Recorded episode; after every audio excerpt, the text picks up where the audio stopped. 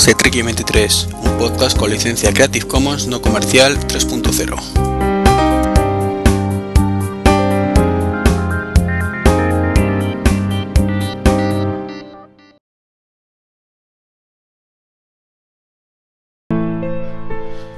Hola a todos, ¿qué tal? Bienvenidos a este podcast número 98 que se está grabando el 18 de... Uy, iba a decir de noviembre. De marzo del 2012. Podcast que podríamos llamar como el retorno. Perdón. Y es que tras una pausa muy larga, muy larga, muy larga desde diciembre, eh, pues hubo un pequeño problemilla con la JPod, seguro que estáis saltando de todo esto, que me hizo intentar retirarme una temporadita para desconectar de todo eh, un retorno que se volví realmente hace 15 días, si no recuerdo mal, con un podcast de escenas de matrimonio. Domingo tal como hoy, pues hace dos semanitas, unos días antes de la keynote de Apple. Y, bueno, mm, los que tenéis suscripción a, este feed, pues veréis que, el día... fue el día? No me acuerdo, el día 3 creo, el día 4 el día de la keynote de Apple donde presentó el iPad 3, ¿vale? Pues que el día 7, perdón, 7 de, marzo, el miércoles 7 de marzo. Eh, pues grabé un, podcast especial llamado el Tabletazo 3.0 con, con Yoski, con, con Mayón y con Tacito que se pudo incorporar a, lo largo de la grabación. Pero bueno, no era un podcast al uso, no era el típico podcast de estos que grabo, eh, lo que es el podcast de Trek 23 y este es el primero que, que grabo, ya digo, desde, yo creo que desde el año pasado. Si, las cuentas no me fallan. Y bueno, pues agradeceros a todos los mensajes de apoyo, mm, el seguir ahí, los mensajes por Twitter, los correos. Correos, por ejemplo, voy a leeros ahora uno. La verdad es que soy un poco desastre con los correos, ya lo sabéis, que sobre todo porque los contesto y luego se me olvidan y los pierdo por ahí. Por lo menos, por lo menos puedo decir que los contesto no, no me cabe duda que no tengo ningún mensaje sin responder, al menos que me haya llegado. El problema es que luego, pues muchas veces se me va la pinza y no lo almaceno en ningún lado para poder luego leerlos en los programas estos de, el podcast. Cosa que me parece fatal. Lo he dicho alguna vez que voy a intentar cambiar eso y, guardarlos, pero mm, soy un poco desastre. Yo lo intento de verdad, pero no, no siempre se puede. Y bueno, tengo un correo del 30 de diciembre concretamente, que la verdad es que eh, no había ocurrido nada de, la polémica esta que ha habido, ni, me había retirado del todo, al menos de forma temporal. Pero la verdad es que me, ha resultado curioso porque viene, viene el caso muy bien, ¿no? Y dice, hola Iván, lo primero desearte lo mejor para este 2012 y darte las gracias por seguir con el podcast semana tras semana. Aunque pensabas, pensarás dejarlo por un tiempo. Imagino lo duro, lo duro que debe ser llevar una continuidad. Tan solo decirte que hay mucha, mucha gente que te seguimos, disfrutamos de tu amistad, aunque personalmente no, nos conozcamos, y que sobre todo, al menos en mi caso, aprendemos cosas nuevas contigo. No quiero enrollarme, espero que sigas con esta pasión por la tecnología y que las compartas cuando quieras con nosotros. Un abrazo. Samuel González. Eh, por supuesto respondí a Samuel en su momento y quería comentar un poco con vosotros, porque además creo que refleja un poco a lo mejor el parecer de mucha gente lo cual me, llena, o sea, me llena muchísimo, lo agradezco de verdad mm, hasta decir basta. Y, no quería dejar de, agradeceroslo todas esas muestras de cariño y, todo lo demás. Y por supuesto agradecer también a los comentarios en iTunes, que, desde que lo miré la última vez ha habido unos cuantos, seguramente me dejaré alguno, pero bueno, agradeceros a Diego Díaz, a Pablo Fernández, a Andrés García, eh, a Luis 18, a Linu BCN, no sé si será LHub o IHub, Javi Frecci, Ofipoint SL, Salvador Huesca Florido y Sergio R, Sergio RR, perdón, Sergio Vuestros comentarios en iTunes, de verdad muchísimas gracias. Por supuesto os invito al resto a dejar vuestras opiniones y comentarios, ya que eso siempre viene bien para subir en puestos y, las estadísticas que, que Apple, esas estadísticas que nadie entiende. Pero bueno, siempre viene bien hay una realidad absoluta en el mundo, es que cuanto más arriba mejor.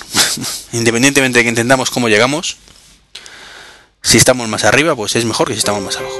Entonces con eso es suficiente.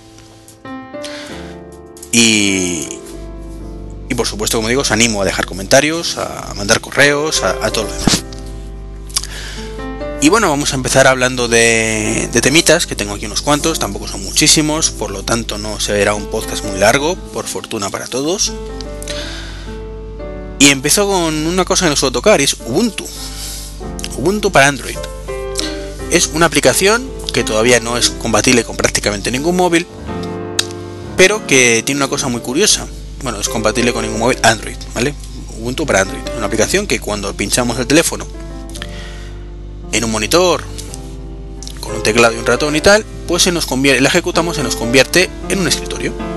En vez de ser una cosa extraña que hay que vemos en el monitor con entorno móvil, pues cambia su interface y tenemos prácticamente un, Ubuntu, una versión especial de Ubuntu de escritorio en nuestras pantallas. Esto, mm, aunque no soy mi amigo de, Linux, como bien sabéis, pues me parece fantástico una iniciativa fantástica, creo sinceramente que es el futuro, creo además que lo he comentado alguna vez en este podcast, que el futuro es que eh, los dispositivos móviles que llevamos en el bolsillo se conviertan progresivamente en los dispositivos y que cuando lleguemos a un monitor o una cosa esta lo pinchemos digo lo pinchemos por decir algo porque en el mundo wifi que wifi que tenemos hoy en día pues a lo mejor no hace falta ni pincharlo eh, se nos convierte en un ordenador en un entorno de escritorio con nuestro teclado, nuestro ratón y nuestro interface adaptado al escritorio.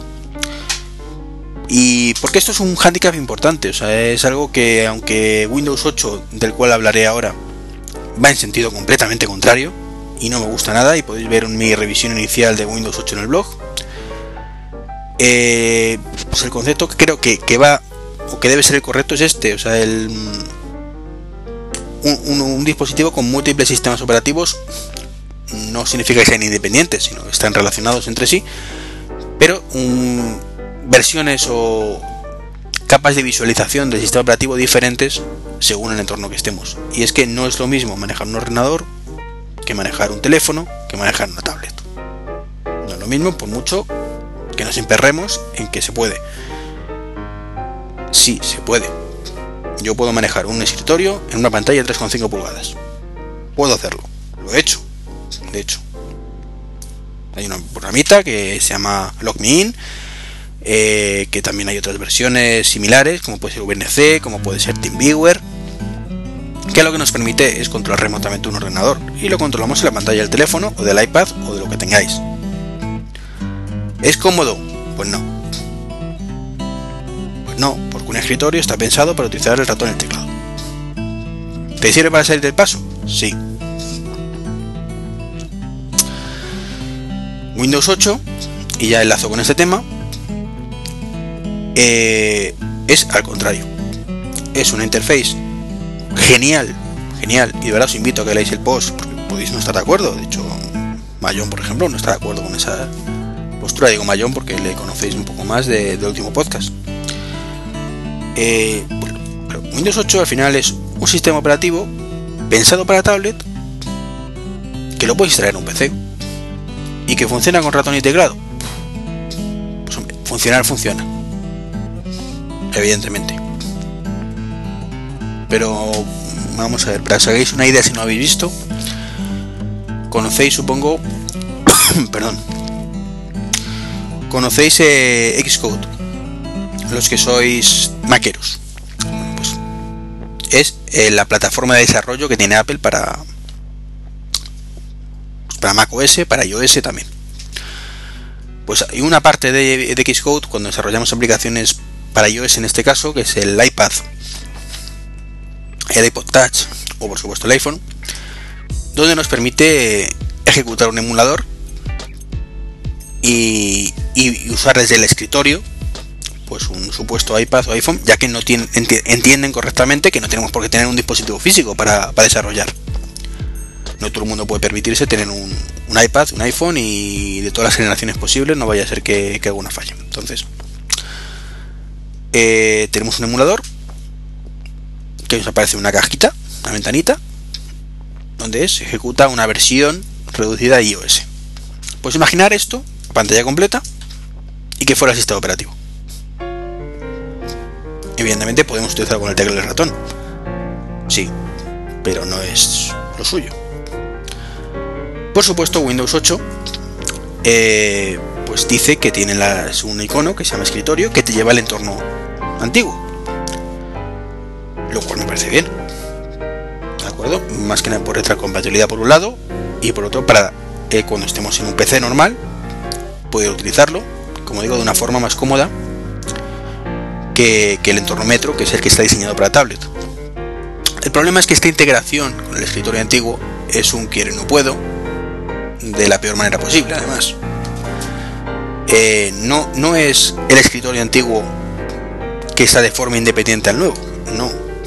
Es el escritorio antiguo donde se ejecutan todas las aplicaciones antiguas, pero si queremos acceder al menú inicio tenemos que salir fuera Metro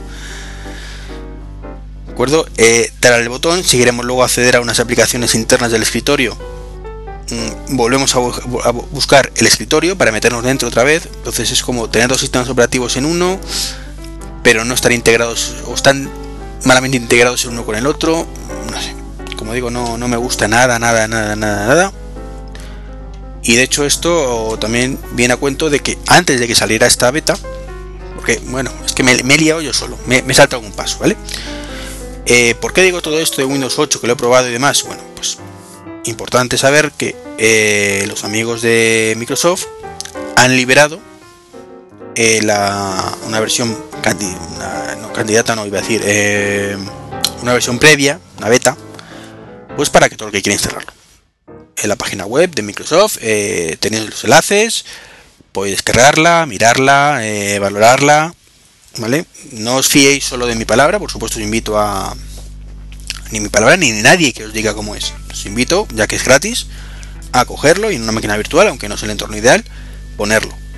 O si tenéis un PC y queréis hacer un arranque dual, ponerlo también, que también funciona. Además funciona mejor que en una máquina virtual.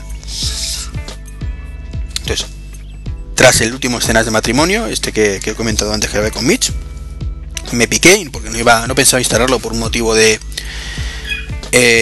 ¿cómo decirlo? De, filosofía o de principios sí, la palabra es principios es que me da mucho por saco que Microsoft saque estas betas en versión mm, inglés que eso lo entiendo versión alemán que puedo entenderlo versión francesa que ya lo entiendo un poquito menos eh, bueno alemán tampoco lo entiendo demasiado versión francesa versión china versión japonesa, pero el castellano ¿para qué? ¿Para qué? ¿Para qué vamos a sacarlo en castellano si, si total lo hablan solo cuatro eh, en todo el mundo, verdad? Entonces, bueno. Esto me indigna bastante y me negaba a instalar Windows 8. Pero bueno, eh, quitándome esa indignación de medio, como digo, me tiré la manta a la cabeza, me la lié, como se suele decir, e instalé Windows 8 en una máquina virtual. Y, como digo, fue un poco desastre. Fue un poco desastre. Eh, no me ha gustado demasiado. Es cierto que hubo detalles que se me pasaron. Como por ejemplo tienes un buscador que funciona bastante bien, pero en entorno metro, entorno metro. Yo no quiero, me niego de verdad a, a tener en el escritorio una cosa que está pensado para tablets y que no me queda más huevos que utilizarla si quiero utilizar el escritorio. Me parece que no es lógico. No es lógico no me entra en la cabeza como Microsoft quiere hacer este engendro. O sea, me parecería perfecto, entre comillas, aunque siempre dije que me parecía un poco absurdo la idea, me parecería, entre comillas, perfecto que en el mismo DVD de instalación, si queréis llamarlo si viene en DVD, que hoy en día también, con, el tema de la App Store y cosas ahora está, pues no sé si vendrá en DVD o no, pero bueno, suponiendo que Microsoft vuelva en DVD, que será lo más habitual en este caso, que con este DVD pues tengamos una versión que si la pinchamos en un tablet pues tenemos el entorno metro y si lo pinchamos en el escritorio tengamos el escritorio de toda la vida mejorado respecto a Windows 7. Eso me parecería razonable. Útil. Pues... Pues no sé qué decir. Por lo mismo que ya comenté en su momento. Si tienes una tablet, te vendrá con el sistema operativo ya instalado. Entonces lo único que se me ocurre es que quieras reutilizar el sistema, la licencia de la tablet para un PC. Pero bueno, nunca está de más. O sea, las cosas más vale que suenen que falten. Pero ahora, esto que quieren hacer, yo de verdad os invito a ver los vídeos, os invito a ver además en, el blog de, de Mayón, tejedor1967.blogspot.com, que también ahí ha puesto un post Ah, no, perdón, wintablet.info, creo que es. Que, esto lo, sacó de, su blog y lo puso en, en, en, otro blog que participa, que es de, tablets. Creo que es wintablet.info o punto, punto es. Vamos a mirarlo, vamos a mirarlo. No me gusta dar información incorrecta. Vamos a metemos en Google un momentito. Un tablet. Y a ver qué aparece. Sí, lo he dicho bien, wintablet.info. Pues ahí hay un blog, un post de, de Mayón con su punto de vista de cómo hay que utilizar eh, Windows 8. un punto de vista me parece lógico y acertado además, aunque no estoy de acuerdo con él. Es cierto que, hay que enfocar quizás eh, ese escritorio que he comentado antes a, a retrocompatibilidad y punto pelota exactamente igual que, que, en su momento pues era la ventana de, de 2 que sabéis que sabéis que en Windows si ponéis CMD pues aparece MS2 ejecutáis eh, inicio ejecutar CMD y aparece MS2 pues mm, en ese aspecto de para las cosas que no quede más remedio que utilizarlas ahí que al principio serán muchas pero dentro de un año serán la mitad y dentro de dos no habrá ninguna. Puede ser. Pero ahora eh, el debate va por otro lado y es es la interfaz Metro que está pensada para tablet reitero vale eh, y si está pensada para escritorio, de verdad que lo piensen otra vez. ¿Es esa versión Metro ideal para un escritorio? Para mí la respuesta es no.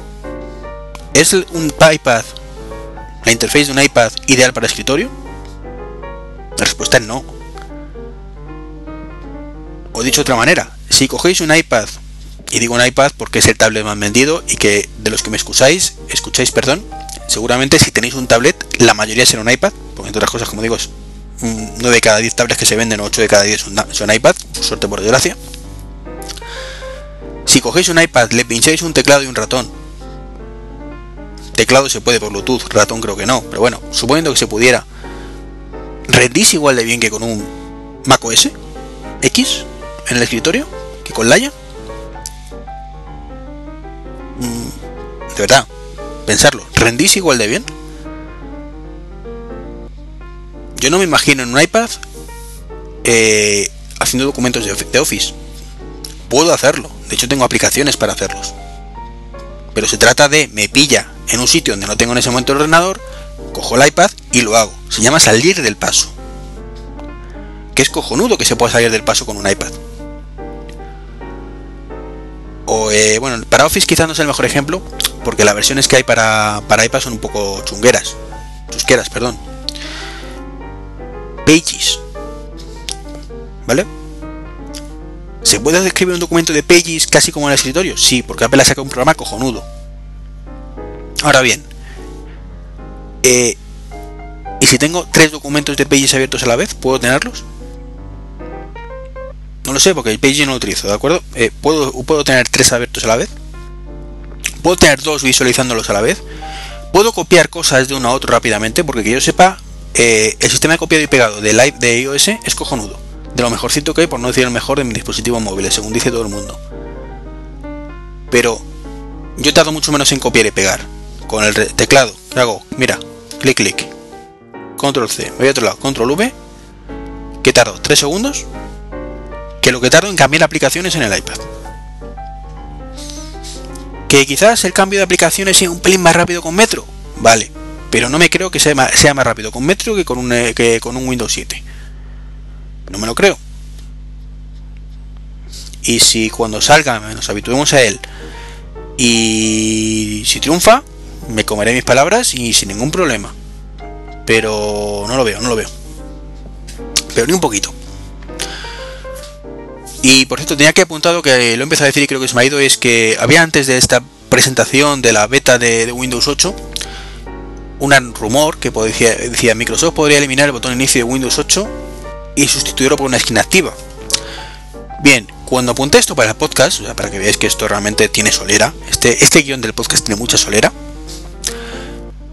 eh, pues lo pensaba, me imaginaba lo que era, y básicamente mi imaginación era escritorio de Windows. Botón inicio desaparece. Cojo el ratón. voy a la esquina inferior izquierda y aparece el menú de inicio. ¿Problema? Ninguno. Ninguno. Detalle mm, visual, punto pelota. ¿Intuitivo? Pues el primer día no. Hasta no te lo cuentan, seguramente tampoco. ¿Problemático? Tampoco. Que en vez de hacer clic en un sitio mueves el ratón. ¡Qué horror! Pero claro, hasta que probé la beta y vi que eso no era así exactamente. O sea, no era que aparezca el menú inicio, no. Es, coges el ratón, lo desplazas a la izquierda, a la esquina inferior izquierda te aparece un icono que cuando le das no te aparece el menú inicio clásico que puedes funcionar rápidamente con él. No. Se sale del escritorio, te aparece Metro, te aparecen las aplicaciones que tú tengas en el menú inicio de Metro, que no son todas, y si no tienes que irte al buscador, seleccionar la aplicación y decir que quieres que aparezca en el menú inicio de Metro, y entonces pulsas la aplicación que quieres, si es de escritorio, te vuelve a arrancar el escritorio, que se mete rápidamente porque tiene memoria ya, y te ejecuta la aplicación. Y si no, te ejecuta otra, otra aplicación que no es de escritorio a pantalla completa. Claro, imaginaros, por ejemplo, el Messenger. Messenger, que normalmente pues, lo tenemos ahí pequeñito, minimizadito. Messenger, Skype. Yo Messenger, por ejemplo, hace años que no soy usuario, aunque tengo mi cuenta. Skype, por ejemplo, venga, que lo utilizo más. Está ahí, segundo plano, sin molestar mucho, como un iconito ahí que aparece de vez en cuando un mensaje emergente diciéndote que fulanito te está hablando, o fulanito se ha conectado. Le das ahí, se te abre una ventanita encima de lo que tengas, sin molestar mucho, insisto, respondes, das control tabulador y ya está. Ahora pensemos en el Skype de iOS.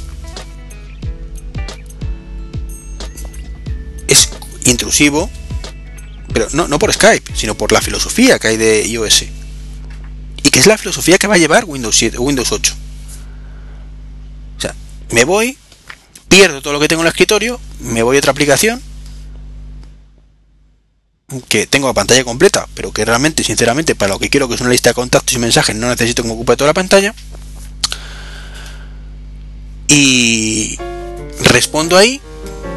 Ahora vuélvete otra vez hacia atrás. Vuélvete al escritorio, busca otra vez la aplicación y continúa trabajando. Uno es una intervención mínima, con una intrusión relativa. Lo otro es intrusivo a más no poder. Pero a más no poder. Y ahora, por ejemplo, os digo, yo tengo Skype, ¿vale? En el Mac OS, a pantalla completa. Me ha molado lo del uso de pantalla completa, aunque parezca que estoy diciendo una tontería en comparación con lo que estaba diciendo antes, una incongruencia. ¿Por qué? Porque normalmente cuando estoy en casa, ¿vale? Eh, si estoy hablando con alguien, pues me gusta hablar directamente, no, no estoy otras cosas, pero cuando estoy al trabajo, ¿vale? Estoy normalmente otras cosas y la charla es esporádica. Entonces, bueno. Además, yo cuando uso Skype, pues suele ser con videoconferencia siempre que pueda, etcétera. Entonces, digamos que es, un enfoque diferente, pero si estoy en el trabajo, con Google Talk, con Skype, pues es cuanto menos intrusivo sea mejor. O sea, no puedo dejar de trabajar eh, para que de pronto me aparezca una ventana con todos los mensajes aunque sea de trabajo. Porque yo utilizo Skype en el trabajo, ¿de acuerdo? No es, no es que tenga Skype para con los amiguitos y demás, no, no, yo trabajo con Skype. Por fortuna. Eh, entonces, claro, imaginaros que eh, imaginaros esto a, esta imagen a nivel corporativo. O sea, que te llega un mensaje y tienes la pantalla de mensajes a todo tamaño y parece que estás ahí, ala. Pues no, hombre, no me parece ni medio serio. Es cierto que Windows 8 tiene una gestión de ventanas, eh, que tú puedes poner hasta dos ventanas a la vez en el escritorio. Eh, en pantalla. No en el escritorio, en pantalla. Vamos a, fijar términos. Uno que te abulte, o sea, puede ser eh, una que te abulte como un tercio de la pantalla y las otras otros dos. Y me podéis decir, puedes tener el Messenger ocupándote un tercio y los otros dos para trabajar. Y yo digo, vale, pero es que yo no quiero que Messenger me ocupe un tercio. Yo quiero que esté oculto y que cuando lo visualice me ocupe ese tercio. Encima del otro, responda y desaparezca después. Eso lo puedo hacer con Windows 8. creo que no. Creo. Bueno. Que, que estoy dando caña con Windows 8, ¿eh? O, decís. En fin, vamos a cambiar de tema, que ya hemos tocado demasiado Windows 8 y vamos a hablar eh, de Google otra vez antes de, coger carrerilla con, el mundillo Mac. Entonces de Google tengo aquí mm, estoy reordenando el guion porque esto lo hago según improviso. Vale.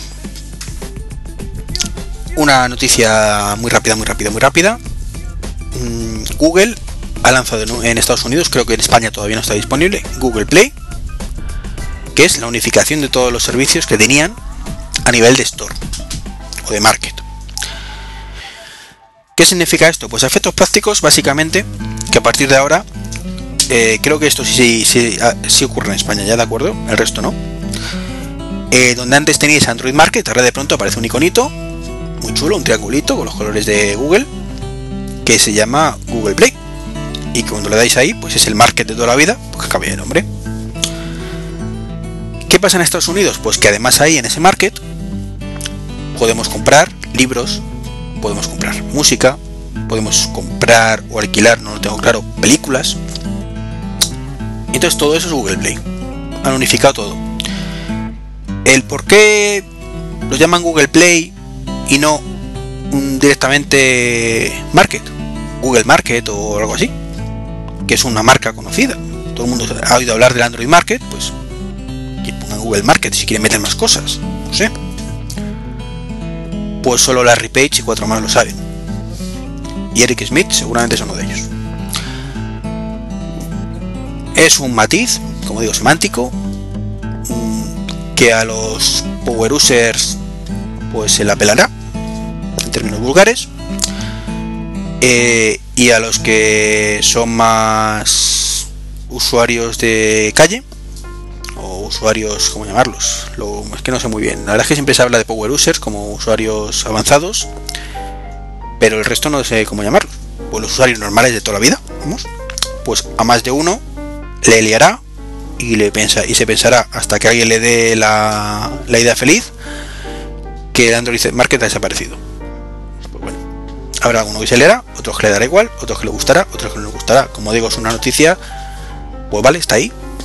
Pues vale, pues me alegro, pero no tiene demasiada trascendencia. Lo que sí tiene trascendencia es el tema Ice Cream Sandwich. Un sistema operativo, la versión 4.0 si no recuerdo mal de Android, Em, que está bastante chulo, por cierto. Que si bien no es una la repanocha, creo que, es bastante mejor que la versión anterior. Eh, que salió en noviembre, si no recuerdo mal. Octubre, noviembre. Es decir, hace cuatro meses. Bien. Pues aunque salió hace cuatro meses, hasta esta semana, prácticamente había dos terminales que lo tenían. El Nexus Galaxy este, el Galaxy Nexus, perdón, que por cierto ni se vende en España, si no me equivoco, eh, y el Nexus S de Google, que ese sí se vende en España. Y creo que ya está. Y a lo mejor me estoy colando y ni siquiera saben todos esos. Bueno, esta semana por fin ha salido ya en el, en el Galaxy S2, que los, que tengan Galaxy S ni que se molesten, no va a salir seguramente para ellos. Y hablamos eso, de que hace cuatro meses ya se habla de que en un par de meses o tres, o, después del verano que a tardar, pues eh, podría salir Jelly Bean, que sería la, eh, la versión de Android 5.0, y que podría tener arranque dual con Chrome. Esto que os he contado antes de Ubuntu, pues con Chrome, básicamente como digo, idea cojonuda, creo que es el futuro y espero que Apple haga algo parecido en algún momento, algo que nos demuestre que ellos tienen otras ideas que pueden incluso ser mejores, puede ser, o peores, que también tienen cada idea que madre mía. La cuestión es, mm, ¿de qué estamos hablando? O sea, ¿cómo es posible que un sistema operativo de un móvil salga hoy al mercado mm, tengo un dispositivo de última generación y hasta dentro de cuatro meses, y si al fabricante le da la gana, y si a mi operador le da la gana, lo tenga mi móvil. Creo que es inaceptable. O sea, hemos hablado de la fragmentación de Android muchísimas veces. Lo he criticado muchísimas veces con toda la razón del mundo. O sea, creo que nadie, sea en juicio, me puede decir que esto no es una crítica gratuita. Creo que es un problemón bien gordo. Y yo creo que es algo inadmisible. Inadmisible. Y encima, eh, se suponía que Ice Cream Sandwich no se iba a poder modificar demasiado por los fabricantes. Y los lumbrales de Samsung ha sacado una versión que, por lo que lo dice la gente, se ha encargado completamente el Ice Cream Sandwich para el Samsung Galaxy S2. O sea, todas las mejoras visuales que tenía han desaparecido porque han puesto su interface. Y se quedan tan anchos, pero bueno. te lo juro, sabéis que siempre he dicho, me mola un montón Android, quizás pase de iPhone para Android, lo he dicho y... y ya estoy cansado de decirlo y ya no lo voy a decir más, porque diré, venga, hombre, ya está con el rollo este de Android. Pues no, de verdad, cuando lo digo lo siento de verdad. Pero viendo estas cosas que se me quita las ganas. Se me quita, dice, ¿para qué? ¿Para qué voy a coger un dispositivo con Android que no tengo ninguna garantía que dentro de cuatro meses salga otro sistema operativo y hasta dentro de un año después a lo mejor me ponen a mí ese sistema operativo y hasta entonces qué? ¿Que tengo que estar reboteando el teléfono? Venga ya. No quiero. Ahora hablaremos de iOS. Y os digo, salió iOS 5.1 a las dos horas de acabar la Keynote de Apple de las que también hablaremos. Pues bien, yo lo tenía instalado en mi iPhone 4, en el iPhone 3GS de mi mujer, en mi iPad 2 y en el iPad 2 de mi mujer 30 minutos después. Cuando me fui a dormir ya tenía todos los dispositivos actualizados. Eso es lo que tiene que hacer Google con su Android. ¿Que no puede hacerlo a la media hora? Vale. ¿Que depende de los fabricantes? Vale. Venga. Son domingo 18 a la 1 y 5 de la tarde. Sale la nueva versión de, de Android. Le damos un mes. 15 días. Es así. 15 días. ¿Que tienen que adaptar 18.000 cosas? Pues chicos, pulva tuyo no que 18.000 cambios sobre el sistema operativo original y no tendrás que gastar tanto. Tan sencillo como eso. Pero los usuarios no tienen para pagar las consecuencias. En fin. Ay, qué dura la vida. Del los móviles con Android. Y bueno, como he dicho antes, salió en la Keynote eh, la versión de iOS 5.1 que pues bueno trae algunas mejoras como son Siri japonés wow como solo por eso no merece la pena a todos ponernos eh, en la 5.1 eh, bueno por otro lado acceso rápido a la cámara ya lo teníamos con, el, con la versión anterior con 5.0 antes pulsábamos doble clic y aparecía un iconito, un botón junto a desbloquear para dar a la cámara. Si hacíamos solo, clic, no aparecía. Ahora, eh, arranquemos como que arranquemos, perdón, desbloqueemos como desbloqueemos, aparece un iconito para la cámara y en vez de dar al botón, ¿vale? Lo que tenemos que hacer es pinchar eh, con el dedo, tocarlo del icono de la cámara y, desplazar hacia arriba el, teléfono, o sea, la, la cortinilla. Esto nos trae directamente, pues, el, nos muestra la cámara. Para volver atrás, pues simplemente bloqueamos o, deslizamos la cortinilla hacia abajo. Me parece guay. Un acceso rápido que, que seguramente, sobre todo los que tengan un 4S, lo notarán mucho más fluido y de cara a una foto muchísimo más efectivo que, desbloquear el terminal, ir al otro lado. Aunque el tema de doble clic y el icono tampoco está mal, creo que esto es una, una mejora que, está chula. En mi caso, con un 4, también evidentemente mejora, pero la cámara es bastante lenta. Cuando al principio iba bien, pero con el tiempo el acceso a la cámara se ralentiza un poquito. Eh, otra es que tiene mejoras en la batería, eso sí lo he notado, según el día. Y parece ser que, los que tienen el 4S sí lo han notado realmente y les dura la batería un poquito más y es que los plazos de batería que tenían anteriormente eran bastante inaceptables. Luego por otro lado eh, podemos borrarlo de las fotos de PhotoStream más o menos. Es decir, no lo estamos borrando en PhotoStream, lo estamos borrando en el carrete de fotos de PhotoStream en local. Es decir, que yo tengo aquí un iPhone, me meto en mi carrete, mi aplicación de fotos, ¿de acuerdo? Eh, busco donde pone fotos en streaming, ¿vale? Y si hay una que no me gusta, selecciono, doy a borrar y me la borra. Estupendo. Pero me voy mi iPad y esa foto sigue ahí. Me voy a mi iPhone, mi, mi iPhoto y esa foto sigue ahí. Si en, la, el iPad borro la foto, luego en todas partes sigue ahí la foto. Y desde la página web me parece, según me han dicho, porque no he entrado, que sigue sin poder borrar una foto. O sea, es decir, no hay ninguna manera todavía de borrar una foto del PhotoStream para siempre. ¿Vale? Entonces, ¿o qué queréis que os diga? Pues no me vale esto, no me vale. Me parece que no no cumple su función.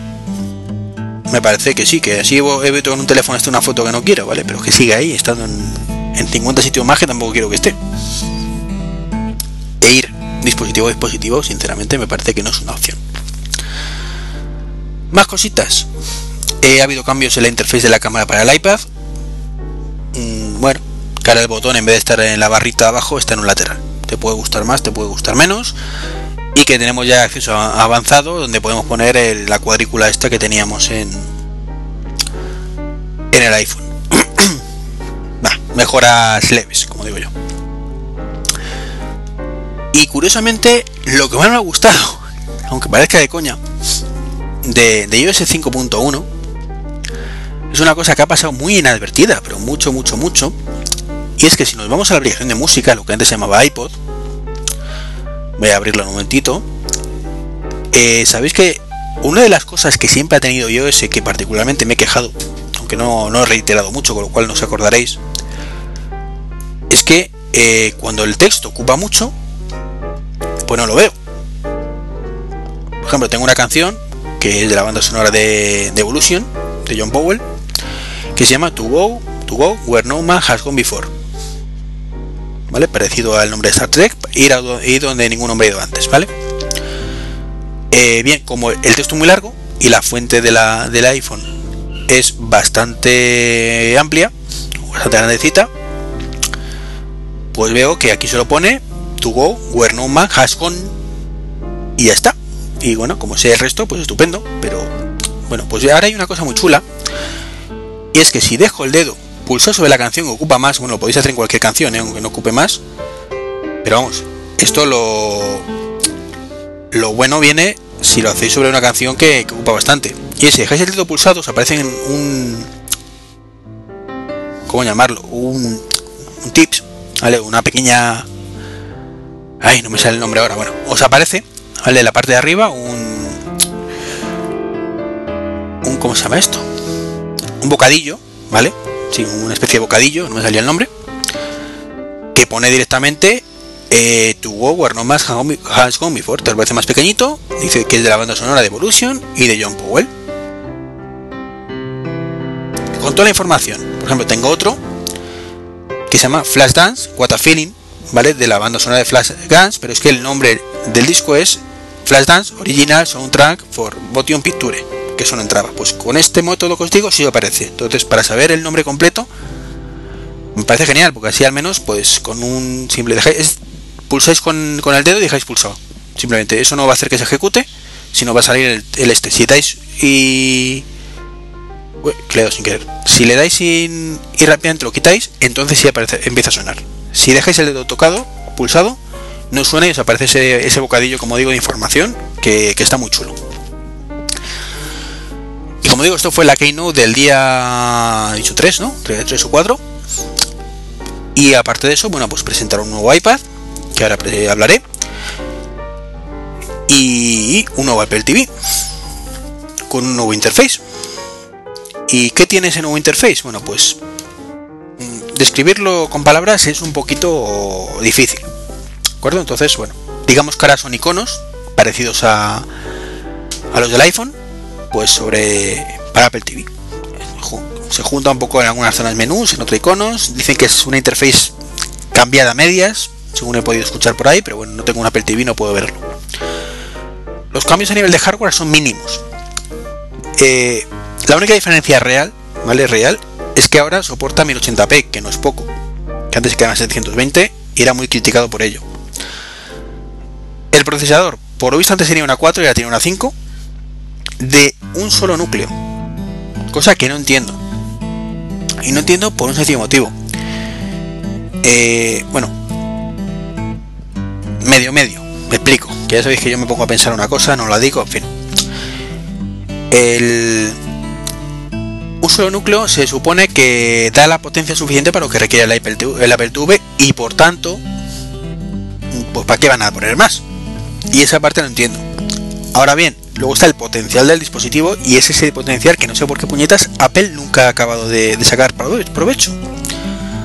Entonces, bueno, tiene un solo núcleo, porque en, un dispositivo móvil, por ejemplo, pues si tiene más justificación, si no lo vas a necesitar, pon solo núcleo, ¿vale? Un solo núcleo, porque la batería que vas a consumir es mucho menor que con dos o con cuatro. Pero en Apple TV, pues sinceramente, no sé por qué solo poner un núcleo más allá de que, vale, sirve para lo que sirve y es suficiente. Y la RAM creo que pasa de 256 a 512. También viene bien de cara a lo que ocupa una película en HD, en 1080 1080 que es relativo. Por lo que parece las pruebas que han hecho, eh, han, utilizado un algoritmo especial que tiene Apple para comprimir las películas a 1080 y han conseguido que solo abulte un 25% más que a 720p, lo cual desde el punto de vista de streaming y de mm, cuánto ocupa realmente una película en nuestro disco duro, suponiendo que la pudiéramos descargar y guardar, que si podemos, es eh, mucho más eficiente, evidentemente. Pero la calidad que da ese 1080p no es suficiente en comparación con un Blu-ray. Entonces, para que os hagáis una idea de cómo por dónde van los tiros. Bien, eh, si veis esa interface, a mí lo primero que me llegó a la cabeza cuando la vi fue aplicaciones. De hecho, hay algunas ya que vienen de serie con, con, Apple TV, pero yo es que lo veía con la antigua Apple TV y lo sigo viendo. Un potencial increíble para que abran la veda a un eh, un store de aplicaciones para Apple TV. Así de sencillo.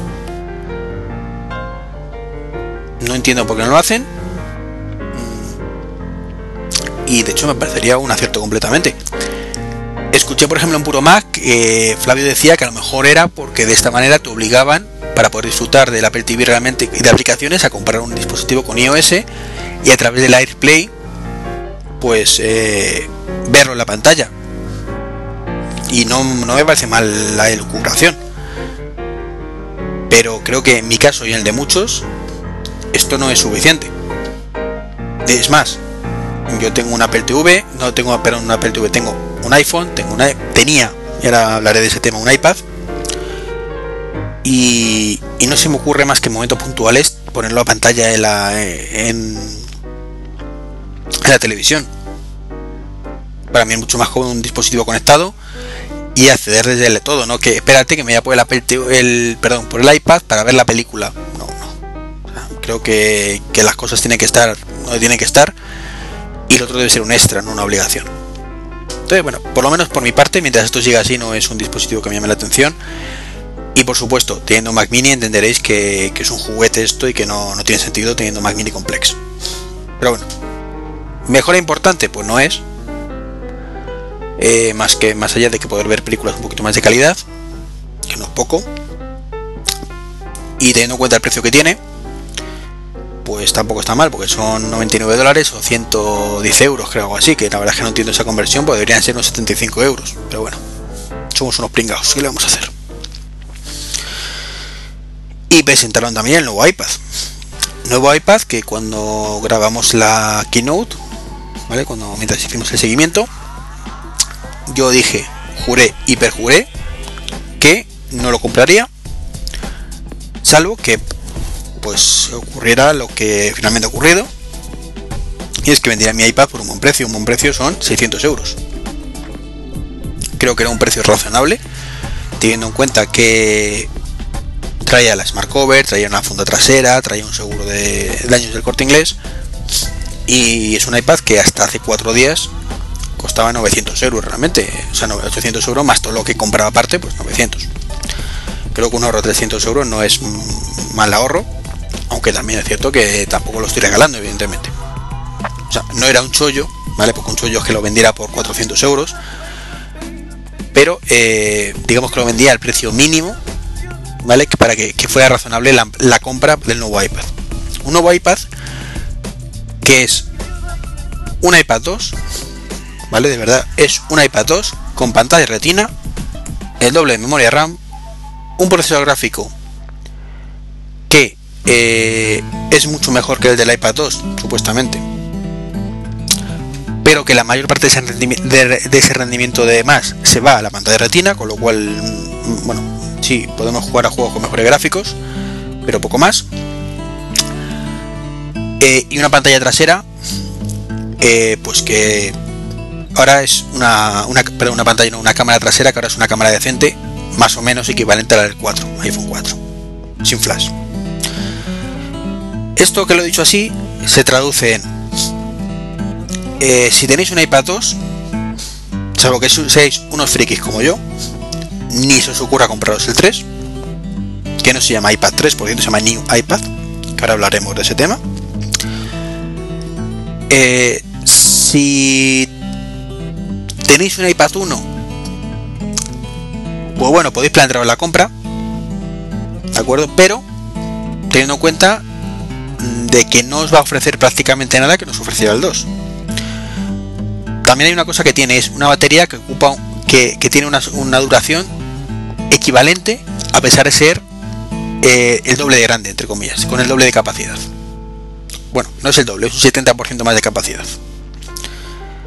Esto significa que el consumo eléctrico de ese iPad 2 es mucho mayor, un 70% mayor que, el otro. Luego también es un handicap a tener en cuenta. ¿Que han hecho una maravilla de ingeniería metiendo una, una, batería un pelín más grande físicamente con un 70% más de capacidad? Pues sí, al César lo que es, eh, lo que es del César. Entonces, eh, como digo, en mi opinión, luego cada uno que haga evidentemente lo que crea y corresponda y lo medite bien. Es del 2 al 3 pues salvo que vendáis el iPad 2 como he hecho yo por un precio que os compense, mm, compense en el sentido de que pongáis 150 o 200 euros como mucha diferencia. Ya hablo de mi caso que tenía un iPad 2 de 64 GB con 3G, que al final lo vendía además un poquito más barato, 575, porque bueno, era un amiguete y bueno. Pero vamos, que mi idea original era venderlo por 600, que es creo el precio mínimo que me compensaba. Si no jugáis, ¿vale? Si no jugáis a gráficos de alta resolución, mm, pues sinceramente, no vais a sacar mucho provecho de, del nuevo procesador gráfico. Entonces, gastaros 200-300 euros de diferencia, simplemente por ver una pantalla que se ve mejor, puede que compense, puede que no. No he visto la pantalla todavía como para poder decirlo, pero a priori no creo que convence mucho. Eh, luego la duda está en los que tenéis un iPad 1, que como digo, pues hombre, la, la compra estaría más justificada. Pero creo que está justificada en función de una pregunta y es, ¿por qué no os cambiasteis al 2? Porque realmente el cambio del 1 al 2 sí ofrecía prestaciones nuevas. ¿De acuerdo? Tú del 1 al 2 podías hacer una cosa que mm, sabéis que me, me encanta, que es la videoconferencia del 2 al 3 la cámara de videoconferencia es la misma, con lo cual tampoco hay mejora en ese aspecto. El iPad no es un dispositivo para hacer fotos o para grabar vídeo, que por cierto este graba ya a 1080p. Entonces, compensa, no compensa. Claro, sé que suena un poco extraño que alguien que, ha vendido el suyo y va a comprar el nuevo, eh, pues te diga no lo compres sin haberlo visto además. Porque a lo mejor lo veo y digo, comprarlo con los ojos cerrados, que esto es una maravilla. Pero es que las reviews que, estamos, que están saliendo ahora mismo están diciendo prácticamente lo que estoy diciendo yo ahora. Es si la pantalla mola un huevo, pero cambiar de iPad del 2 al 3 solo por eso, pues ¿qué quieres que te diga? Si te dura la pasta, si eres un friki, Pero si no,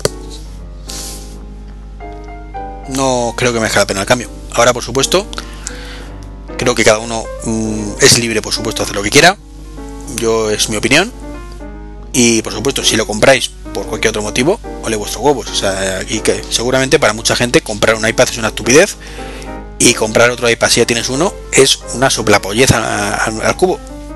Mm, también para mucha gente gastarte 2 millones de pelas en un viaje es una soplapollez. Cada día hay gente que lo hace, o en muebles, o en ropa. O sea, cada uno se gasta el dinero lo que quiere. Llevar eso su dinero. Entonces, bueno.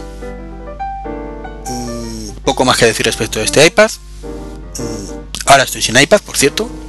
Echo mucho de menos mi iPad. Eh, de hecho, me da miedito porque creo que no lo voy a conseguir el día de lanzamiento porque hay que hacer cola y yo trabajo, con lo cual, mm, salvo milagro de última hora que alguien me lo consiga, mm, chungo, chungo, chungo, chungo y voy a sufrir un poquito. Voy a sufrir porque te acostumbras, aunque solo sea por las noches, a mirar el iPad o por las mañanas el fin de semana y, luego prescindir de eso y decir, no, pero me tengo que levantar y irme al ordenador o traerme el portátil a la cama, que por cierto estoy con un portátil solo que vendí mi iMac. Pues hombre, la cama y los portátiles no se llevan tan bien como un iPad. Entonces, bueno. En fin, en fin será fin. Pasamos a otro tema, que es otro detallito que me parece lamentable, tristísimo vomitivo quizás. Es una cosa que leí hace unos días o hace unas semanas. Eh, Sabéis que Whitney Houston ha, muerto, falleció hace dos tres semanas, no recuerdo bien. Creo que las causas todavía se desconocen, pero bueno.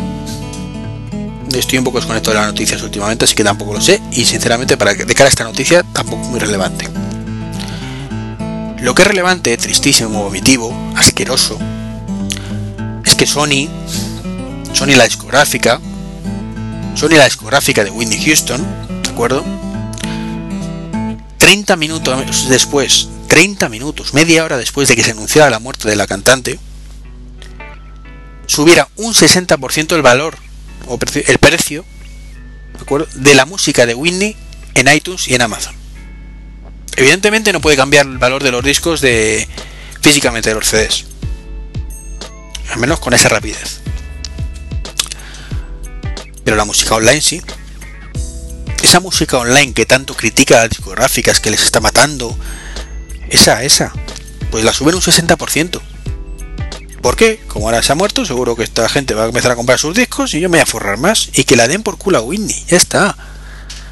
Eso es el pensamiento de esta gentuza asquerosa que, que merece morir. O sea, lo digo sinceramente. O sea, merece morir. Gente así en el mundo no, aporta nada. O sea.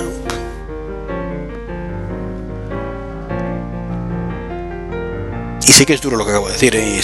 evidentemente estoy exagerando y, tal, pero es que es un movimiento de verdad tan sumamente asqueroso, tan sumamente vomitivo que haya gente así. Porque a menos en Houston, pues hombre, te podrá caer mejor, te podrá caer peor, estaba la chica un poco chalada los últimos años, pero ella pues cantaba y había gente que le, gustaba como cantaba, mucha gente de hecho le gustaba como cantaba. Y quieras que no, es una pérdida para, la humanidad, en cierta forma. Evidentemente hay pérdidas quizás mayores, pérdidas quizás menores, pero es una pérdida. Pero esta gentuza asquerosa que, hace eso, de verdad, yo creo que aporta muy poquito a, a la humanidad, o sea, todo lo contrario prescindibles por mí completamente, vamos. En fin. Yo siempre digo lo mismo, es como cuando una eterra le estalla una bomba. Penita ninguna, pues esto es igual, gentuza de verdad. En vez de coger y hacer lo que tienen que haber hecho es bajar los precios para que más gente pueda ver lo que, lo que se pierden ahora que, que esta mujer ya no está. Pues, pues no, lo suben. En fin, vomitivo. Y ya dos cositas que me quedan y no me enrollo más, que, la verdad es que esperamos que fuera un podcast cortito y vamos camino de una horita. Vuelvo a mis mejores tiempos, ¿eh? No os quejaréis. eh, Dropbox, ¿vale? Ese servicio web de almacenamiento en nube que tanto me gusta y tan imprescindible es para mí y para muchísima gente, ha renovado su interfaz web.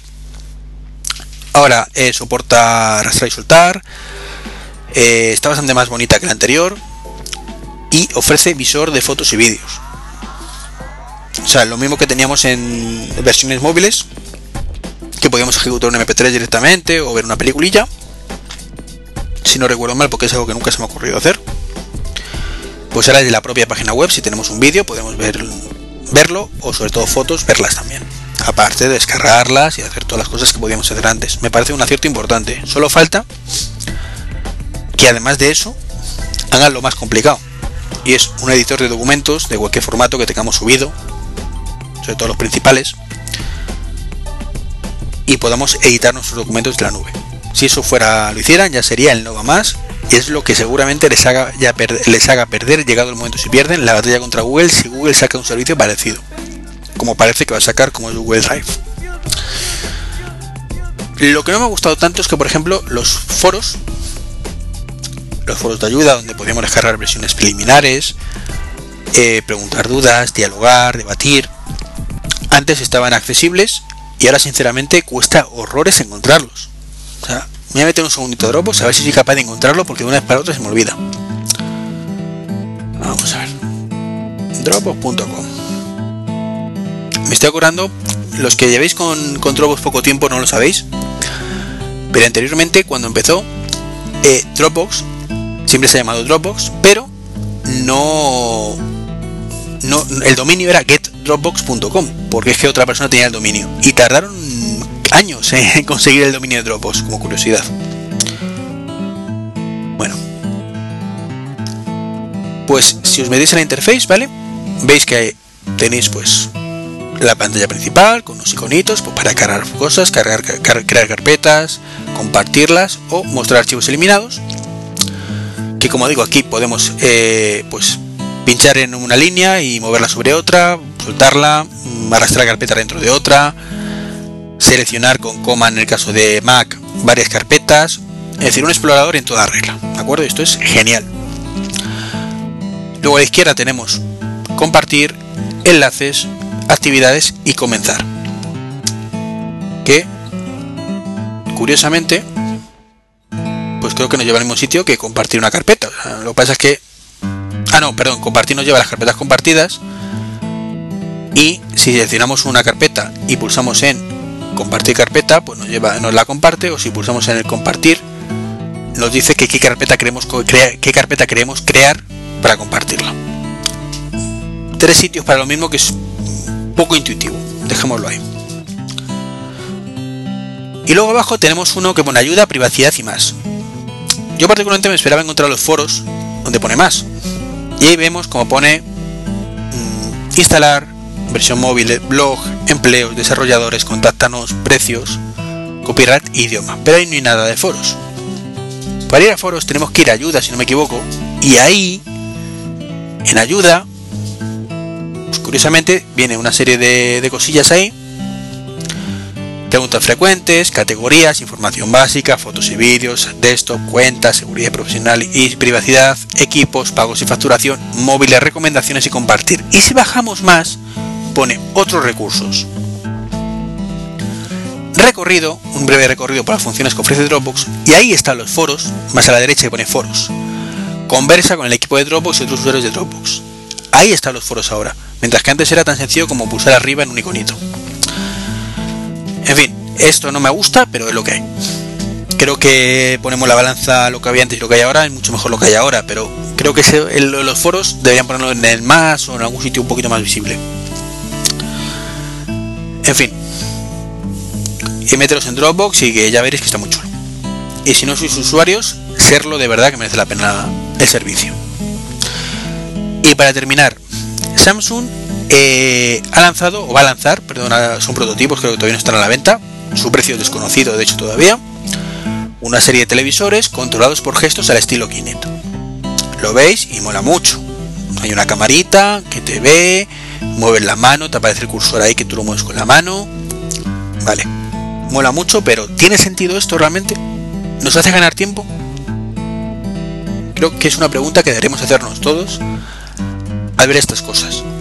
¿De verdad tardo menos en con la mano levantar el brazo, que me detecte el movimiento, que esa es otra vez que tal lo hace, girar a la derecha, bajar hacia abajo, cerrar el puño, esperar 3 segundos con el puño cerrado para que se dé cuenta que no lo he cerrado por error, sino que realmente es que estoy seleccionando esa opción? ¿Vale? O coger el mando a distancia, coger las cuatro flechitas, hacer clic, clic, clic, clic, clic, clic, enter. ¿Vale? ¿Eso tiene sentido? ¿O nos están vendiendo la moto? En el blog tenéis un, post que puse ayer, porque al raíz de, meterlo esto en el podcast, pues pensé que, quizás aquí en el podcast no era el sitio ideal para debatirlo, o sobre todo para desarrollarlo tanto con tanto detalle como he hecho en el post. Entonces no me voy a repetir mucho, eh, tiro la pregunta ahí. ¿Tiene sentido esto? ¿Nos aporta realmente algo más allá de algo cool? Sobre todo, ¿está justificado pagar 300 euros más, 400 euros más por un televisor que tenga esto respecto a uno que no lo tenga solo por eso? Digo 300 o 400 porque supongo que será una diferencia razonable entre una gama de televisores y otra. Aparte otras muchas ventajas que tendrán estos, evidentemente. No creo que cobren 300 euros por, por el sistema Sterkinet, pero es un ejemplo, ¿vale? de verdad, echarle un vistacillo y os invito al debate. Y con esto terminamos. Mm, duración del podcast, patatín patatero, aproximadamente una hora y dos minutillos, tres minutillos como mucho. Un placer estar de vuelta. Un abrazo a todos. La dirección del blog www.treki23.com eh, allí tenéis, como digo, los posts de los que os he hablado, formas de contacto y demás. Me podéis contactar a través de treki23.gmail.com o en Twitter treki23. La cuenta de MobileMe que tenía no la voy a utilizar más. Si me escribís lo recibo, ¿de acuerdo? Pero escribirme mejor a la cuenta de, Gmail que lo tengo todo más accesible.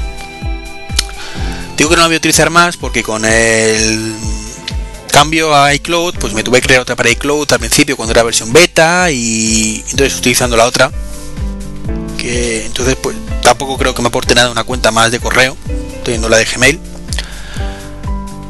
Entonces no, no me escribéis ahí, ¿vale? Os digo, si conocéis esa cuenta y suena y tal, pues me escribís y ya está. Yo responderé igual. Pero si podéis evitarlo, os lo agradezco. Os lo agradezco, os lo agradeceré. Lo dicho, señores, señoras, un placer estar de vuelta y nos vemos en el podcast 99, si no me equivoco.